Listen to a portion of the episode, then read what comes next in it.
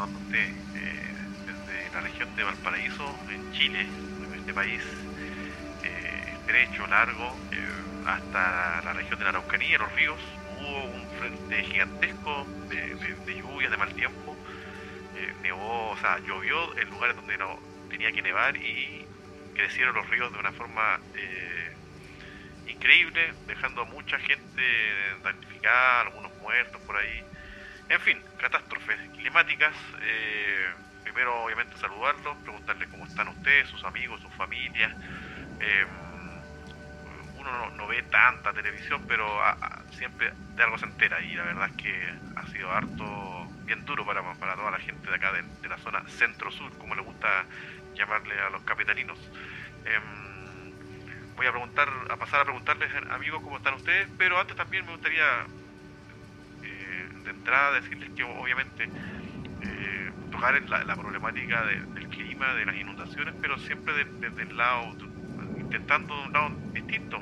¿Qué tan responsables somos nosotros como habitantes, como humanos, como personas, como eh, residentes de, las catástrofes que están ocurriendo? Eh, ¿Se pueden evitar? A pesar de que entendemos, o entiendo yo al menos, que las catástrofes siempre van a estar presentes en el planeta Tierra. Em, pero nosotros nos regimos por estados, por, por gobiernos que ya sea locales eh, o a nivel eh, general, que deberían preocuparse antes, seguramente, de, que ocurran todas estas, entre comillas, catástrofes, porque inundaciones probablemente van a haber siempre, pero, pero, pero dónde se ubica la gente, dónde establece sus viviendas, eh, y en muchos casos cómo y cuándo se abren ciertas compuertas. Bueno, una serie de problemáticas que dejo planteadas para saludar eh, a nuestros amigos y nos cuenten cómo, cómo los, los trató eh, este, este aluvión, este vendaval de, lluvia por esos lados de la octava región. Amigo Carlos y amigo Lalo, ¿cómo están? ¿Qué hubo? ¿Cómo están Lalo? Bien, bien, por acá, todo en peque. Qué bueno, qué bueno. Querido amigo Gustavo, al sur del Biobío, que no lo parezca, estamos todavía en la zona afectada, sin embargo, desde San Pedro de la Paz hacia el sur diría, si me corrige el Lalo, que, prácticamente no, tuvimos eh, emergencia debido a que, bajo mi impresión, eh, es una zona que está un poquito más acostumbrada a, la lluvia, ¿no? Así como en Puerto Montt y la zona del sur, está un poco más preparada tal vez para recibir gran cantidad de lluvia, no así la zona desde Valparaíso hasta la región del Maule. Las lluvias en la zona central de Chile forzaron el cierre de vías y la evacuación de 359 personas. Eh, así es que te diría que, que, aquí en nuestra zona cercana, digamos, eh, estuvo todo medianamente normal. Fueron días, pocos días de lluvia, alrededor de dos, tres, no más que eso. Sin embargo, el impacto que tuvo y por supuesto todo lo que está de manera colindante es, tremendo. Y si bien el río Biobío tuvo una crecida bastante considerable, en Concepción, a sus alrededores, eh, un poco más hacia la cordillera, ¿no? generó eh, alto, alta destrucción, como son por ejemplo el Salto del Laja, paraje impresionante que tiene nuestro, nuestra región que las imágenes son impresionantes. la cantidad de agua, eh, la cantidad de pérdidas, tú tocaste el tema de locales comerciales, de turismo, es enorme. Yo diría, em, al punto de ser una de las catástrofes eh, más grandes post terremoto, no sé, incluso más destructiva, tal vez no en vidas humanas, pero materialmente ciudades completamente inundadas con pérdida total en, sus casas, en seres, vehículos. Eh, y ahí, bueno, muchas personas, por supuesto, hemos ido escuchando los testimonios donde comentan que la vida sigue, las deudas, los bancos no, no, no, perdonan. no perdonan y por lo tanto ellos de alguna forma van a tener que enfrentar esta realidad compleja. Eh, no sé si tú tienes una apreciación distinta, Lalo, a cómo se vivió acá la inundación. Sí, yo por lo menos en mi entorno más cercano eh, vi obviamente lo, mismo, ¿no? Una lluvia persistente, continua, no, no, no temporal, ¿no? Con, viento, con todo eso como a, veces ocurre. Pero, no sé, tengo la impresión, aquí necesitaríamos obviamente algún experto en, geografía, no sé, topografía que nos diga, pero a mí me da la impresión que por acá tenemos un, tipo de suelo que, que absorbe eh, de mejor manera la, la lluvia, aunque ésta sea persistente.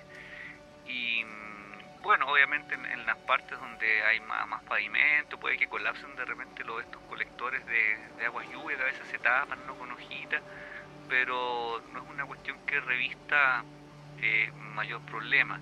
Ahora sí, obviamente hay sectores, sobre todo las tomas que hay por acá cerca, que, son los que más afectados se ven, ¿no? No por, no por una inundación, sino porque eh, sus viviendas ¿no? son precarias y, no, no resisten una caída de agua así como tan, tan constante. Y, claro, lo que uno vio por, por televisión, lo que se difundió por redes sociales, que estuvo más por allá, por el, por el lado de la región de Ñuble, eh, sí es impactante. Y, ahí uno ve pues, que, que tenemos bastantes, bastantes fallas en, en, el, en el diseño urbano de, la, de las ciudades, la, la manera como se distribuye la población, que generalmente no, no considera eh, la, geografía, ¿no? Y no hay, no sé, estudios de suelo que deberían hacerse. Eh, y que, claro, eh, yo me acordaba que en el Biobío hacía mucho tiempo que no, no veíamos este volumen de, agua y por lo mismo habían eh, emprendimientos ¿no? de extracción de arena y todo que habían construido como casetas ahí en el, en el lecho del río, en sectores donde hace, yo diría fácilmente más de una década, que no, que no pasaba agua. Entonces, claro, había maquinaria, habían camionetas, uno veía cuando pasaban en el videotren o, en vehículo ahí, veía debajo del puente que estaban estas edificaciones, construcciones, vehículos y todo, que se dedicaban, a, asumo yo, supongo, por, por las características de, y los elementos que uno veía, que se dedicaban a esto de la extracción de arena. Y aparte, ¿no? Todo lo que son la, las obras de, construcción del, nuevo puente ferroviario y todo eso, y que por supuesto se vieron afectadas por la apertura de, la, las compuertas, que también yo creo que hay, hay algo, o sea, si bien la meteorología no la podemos eh, no, tenemos control sobre los eventos meteorológicos, eh, sí la, tecnología nos permite anticipar ciertas cosas y yo creo que esto los expertos seguramente lo, alertaron y no sé, de pronto por intereses que uno podría sospechar, no se toman las medidas a tiempo y, y esta apertura de compuertas que quizás pudo eh, anticiparse y ser, no sé, gradual. Yo creo que estas cuestiones deberían estar como previstas, los locos deben tener protocolos como para, para saber qué hacer, en qué momento abrir, cuánto volumen permitir. Y, y claro, se les vino encima la acumulación de agua y, y no, Lalo, eh, perdón que te interrumpa, pero para compartir una cifra inexacta, no sé si coinciden conmigo, pero en las noticias que tuvimos por los canales las cadenas nacionales, no vi ni siquiera una noticia en, torno a, la, a, las compuertas que hay, a, la, Así es. A, esa acción, más allá de un video que se hizo viral que estuvo circulando, no sé si lo vieron, impresionante, de un dron que capta como una, una compuerta, ¿verdad?, es sobrepasada.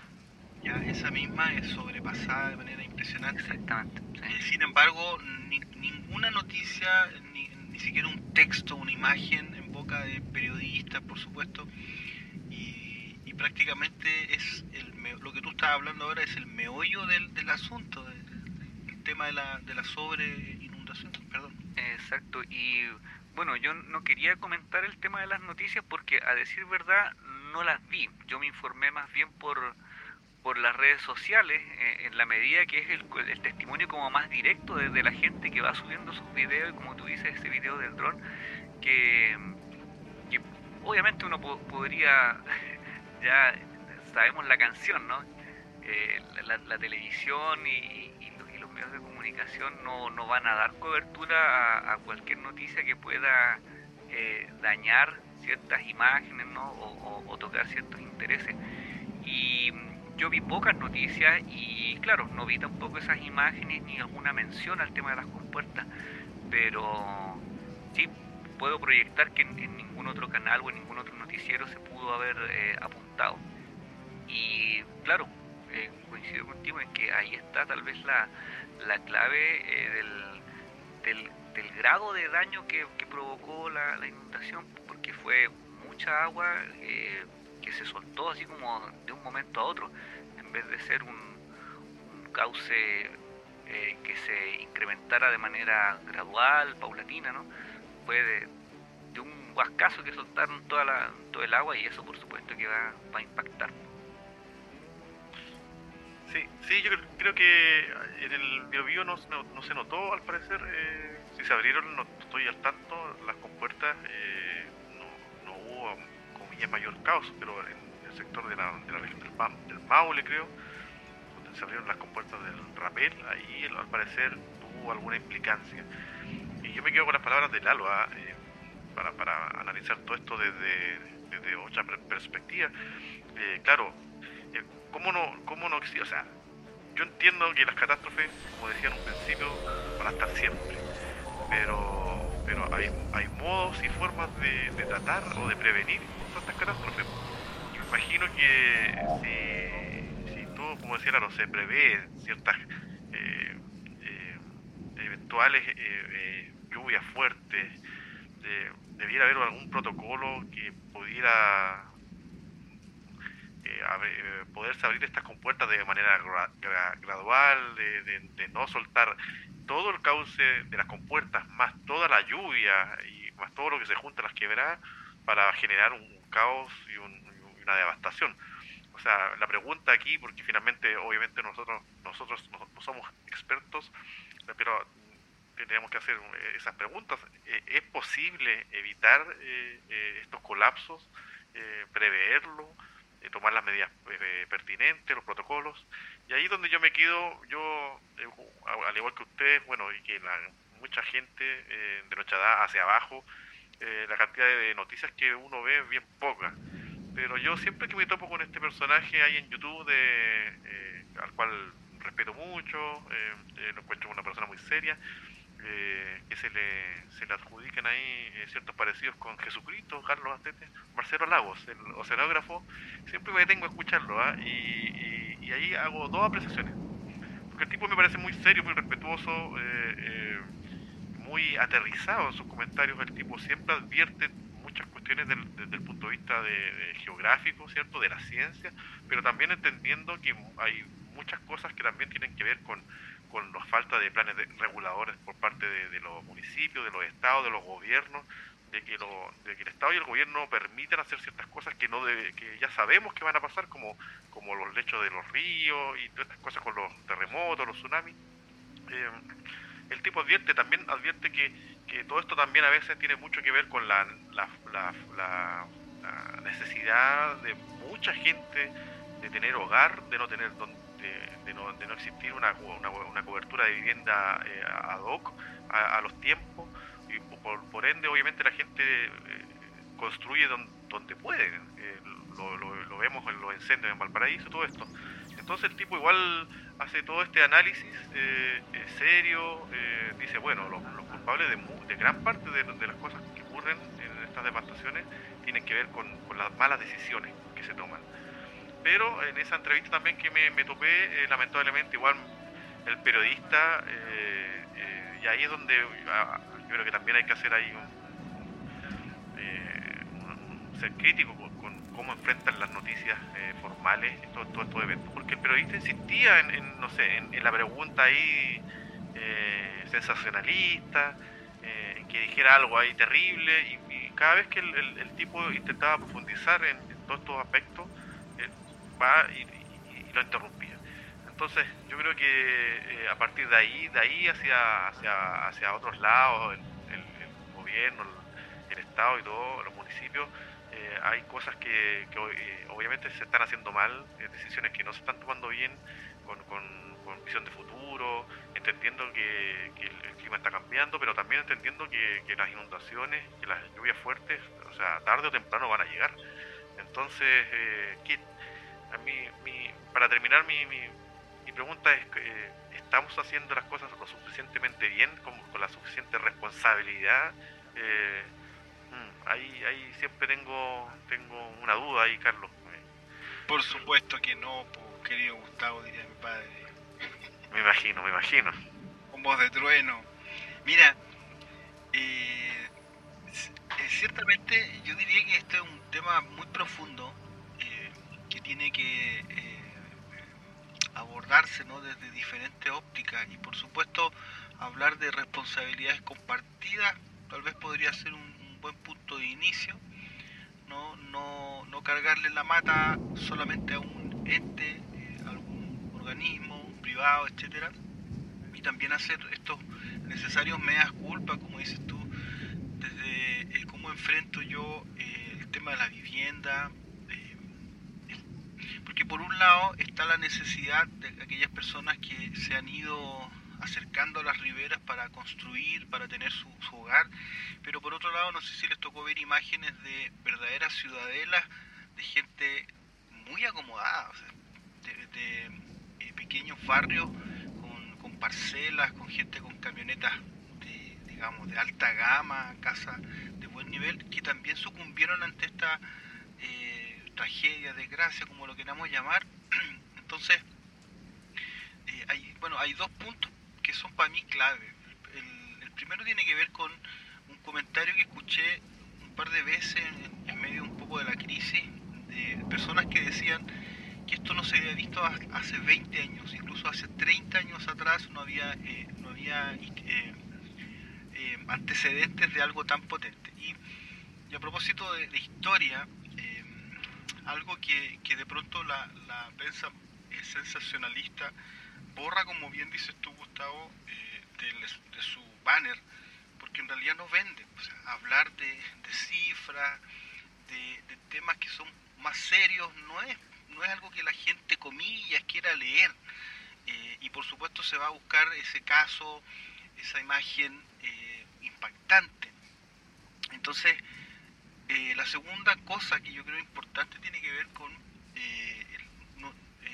nuestra forma de hacer gobierno, entendiendo como un proceso que dura cuatro años, y aquí no sé si comparten conmigo esta, esta reflexión, pero hay una deuda enorme justamente los temas que son de profundos y que requieren de una mirada a largo plazo, en la que los colores políticos, en la que los liderazgos incluso tienen que pasar a un segundo o tercer plano y, estas metas, estos objetivos deberían ser un tema que se aborde, em, no sé cómo, cómo, cuál sería la figura, pero una manera que no genere el impacto que genera el cambio de un gobierno, de un gobierno cambia un ministro y se borra con la mano izquierda lo que se hizo con la derecha, este proyecto es mío.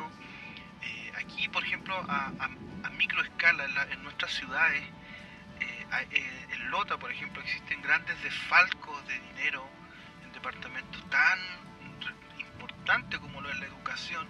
Sin embargo, la opinión de la autoridad de turno es, esta no es mi culpa esta deuda no me pertenece a mí, pertenece al periodo anterior. Por lo tanto, eh, a nivel más macro, cuando ocurren estas tragedias, desgracias, eh, la respuesta es similar. Bueno, eh, esto no es culpa mía, ustedes saben, yo voy a actuar, voy a generar una pequeña Sin embargo, seguridad, ¿cierto? medio ambiente. ¿Qué otro tema creen ustedes que podríamos revisar, discutir, que tenga un, eh, una seriedad profunda. ese respeto a la historia. O sea, si hace 30 años atrás el río llegaba a tal lugar, quiere decir que de aquí a 30 años más el río va a volver a ese lugar. Entonces, si bien es cierto, aquí yo creo que el tema se abre porque existen planes reguladores, eh, hay mucho esfuerzo, tal vez como alguien mencionó, hay publicaciones, especialistas que comparten la información, pero desde luego que eso no es suficiente, o sea, eh, es necesario que, como, como país, como ciudadanía, yo creo entendamos que estos gobiernos de turno de pronto se reparten no solo una torta, ¿no?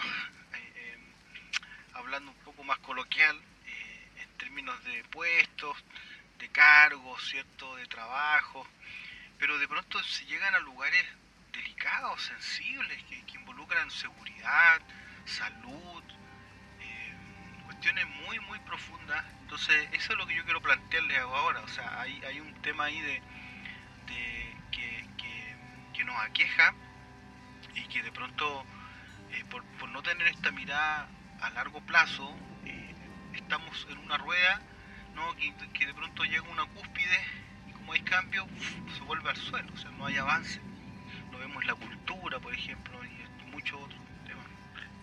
escuchamos la opinión de, Lalo eh, con, esta lluvia fuerte acá, interferencia, y aprovecho igual de, de, comunicar el lanzamiento de nuestras candidaturas a, alcalde en, Lota, Coronel y Puerto Montt. Escuchamos al candidato Eduardo Garcés. Sí, bueno, el, hace muchos años ya que el, el agua se viene abordando como bien de consumo, diría un expresidente, eh, en el sentido que, bueno, en, nuestras, en nuestras regiones el tema forestal es bien potente, eh, la agricultura también, y claro, cuando tú intervienes el cauce de un río para desviar el agua, ya sea para regadío de plantaciones forestales, agrícolas, o eh, represas en el caso de la, generación de electricidad, obviamente tienes que considerar el, el factor natural, ¿no? Lo que decía Carlos, que si un, por más que haya sequía, si tú intervienes el cauce de un río, tienes que considerar que en algún momento eh, eh, podrías tener un volumen mayor de agua y que recupere todo ese terreno que en algún momento tuvo el río. Pero eso no se hace porque hay intereses cortoplacistas que requieren generar ganancias con poca inversión y si se puede abaratar costos con alguna cosa, obviamente que eh, las precauciones pasan a un segundo plano y, los resultados están a la vista. O sea, tuvimos problemas con los incendios precisamente porque los suelos se han eh, resecado por la, el, excesivo monocultivo ¿no? del, del eucalipto, del pino. Eh, y ahora tenemos nuevamente eh, problemas por la desviación del cauce de los ríos, la retención de agua el tema de la, de la generación de electricidad, que no consideraron estos factores climáticos que en algún momento podían eh, producirnos una, una sobrecarga de, este caudal. Y bueno, yo creo que es la vieja cantaleta que nos vamos a volver a encontrar cada cierto tiempo. Pues. Si no es pito, flauta eh, o, es un terremoto, o es un incendio, o es una inundación, o son los temporales, pero parece que, siempre nos van a sorprender. Yo me acordaba de un, de un meme que sale a propósito de los santiaguinos, que dice, santiaguinos sorprendidos por la lluvia, santiaguinos sorprendidos por el viento. Eh, las altas temperaturas sorprenden a los santiaguinos. Entonces, pero parece que a, fin de cuentas no es un, fenómeno exclusivo de Santiago, sino que al chileno en general todas estas cuestiones eh, que a las que deberíamos estar habituados, que deberíamos estar preparados, nos sorprenden igual nomás. Santaguino sorprendido por las ofertas, en general también, lo que más les sorprende. Oye, eh, sí, varios eh, comunes denominadores, aquí yo creo que para, para, para resumir, eh, con los candidatos acá, em, corto plazo, visión de futuro, escuchamos las, mismas las mismas análisis que tienen que ver con, finalmente planificación, ¿cierto? Eh, eh, y redundar ahí, redundamos un poco en aquello porque eh, parece que eso es lo que nos, nos falta. No, no sé, recuerdo se me viene a la cabeza los Países Bajos, candidatos que finalmente están bajo el nivel del mar, pero extrañamente hay algo ahí que se está haciendo bien, ¿cierto? Bueno, tengo entendido que hay un, no una represa, no, sé el nombre técnico, ayúdeme con la imprecisión, pero existe algo que hace que, las inundaciones que ocurrían ahí en Amsterdam y todos esos lados, eh, ya claro, ya, ya, no ocurra, o sea, hay cosas que se están haciendo bien y que, nos falta aprender. Para eso yo los invito a, en la futura elección entonces a, votar, a votar por cada uno de nosotros, porque vamos a solucionar todos los problemas de la, gente, señores. Eh, vi un reportaje hace poquito que, que, justamente hablaba de eh, un país, creo que era Irlanda, si, no me equivoco, eh, que hablaba de un plan de energía a 30 años, o sea, a 30, 50 años, y la primera meta era de aquí a 10. entonces, estábamos estaban hablando del impacto que iba a tener en, la población. Y justamente eso me, hizo eco ahora mientras conversábamos que ese, ese, ese nivel de discurso no existe en nuestro en nuestro eh, en nuestro continente diría yo. O sea estamos eh, expuestos un poco a esta rueda ¿no? que, que se hace que hace uso y abuso un poco de, sus facultades de poder.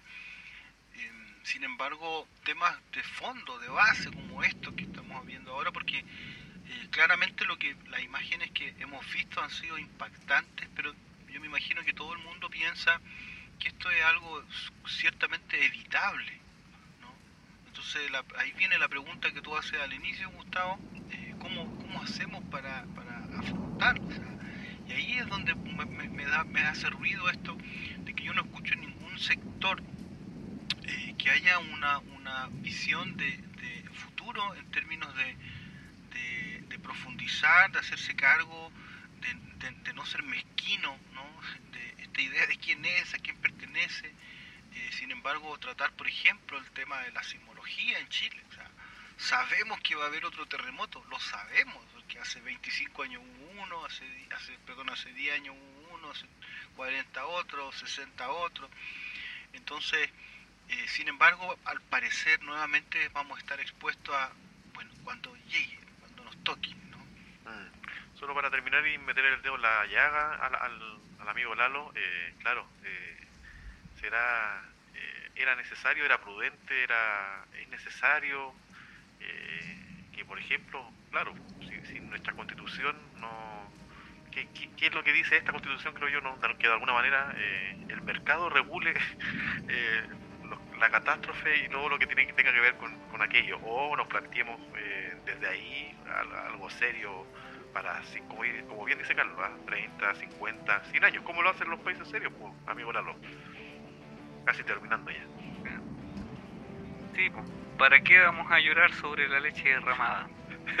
Pudimos, estuvimos solos frente al arco y la tiramos por la banda. En, no. 2050 vamos a estar así mismo, Carlos. sí, pues. Sí, dados los ciclos como se están presentando, lo más probable es que en el 2050 nos estemos haciendo las mismas preguntas, buscando derribar las mismas murallas, tumbar las mismas leyes. esperemos que el resultado sea mejor que el que obtuvimos en esta pasada. Exactamente, amigos.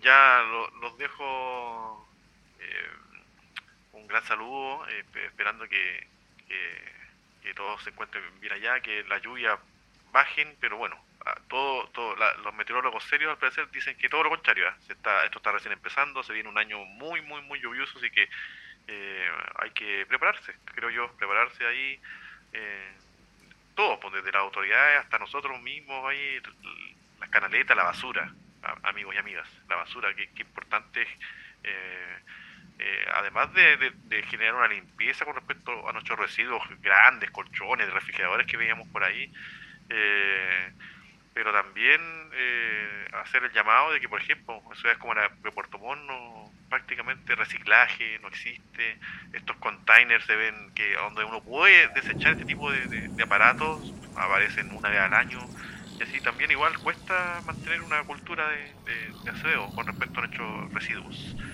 Em, nada que agregar, eh, la despedida de, de Naro nomás, Carlos.